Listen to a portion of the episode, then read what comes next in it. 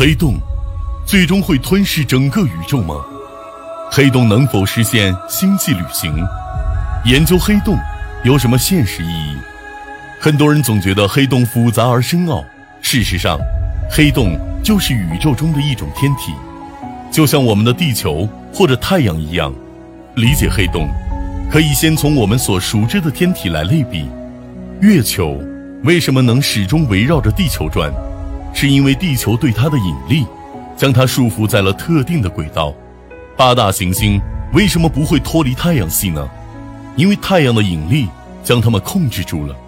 每一个天体，它所拥有的引力大小是不同的。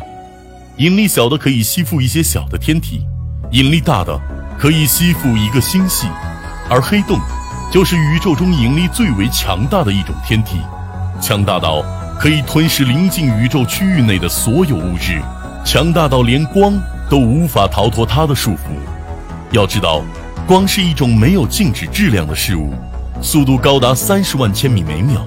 但是，当它来到黑洞边缘时，却也只能向着黑洞的内部前进，而无法通过反射、折射等再从黑洞中出来，因为黑洞的引力不允许它向外发射。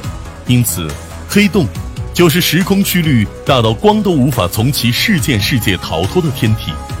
这里的时空曲率是指产生引力的一种现象。爱因斯坦的广义相对论认为，物体的质量可以引起时空的弯曲，密度越大的地方，时空曲率就越大。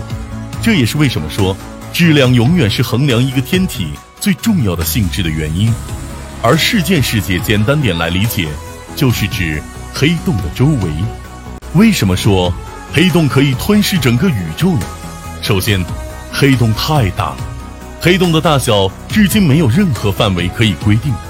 二零一五年三月一日，北京大学吴学兵教授等人在一个发光类星体里发现了一个超大黑洞，它的质量是太阳的一百二十亿倍，并且科学家们通过研究已经得出结论：该星体早在宇宙形成早期就已经存在了。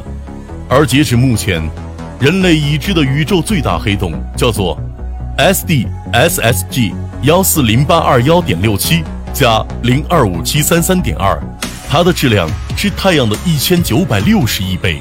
其次，黑洞是可以成长的，黑洞会通过吸积的方式来吞噬物质，随着周围物质的不断被吞噬，黑洞也在逐渐成长着，并且一些巨大的黑洞。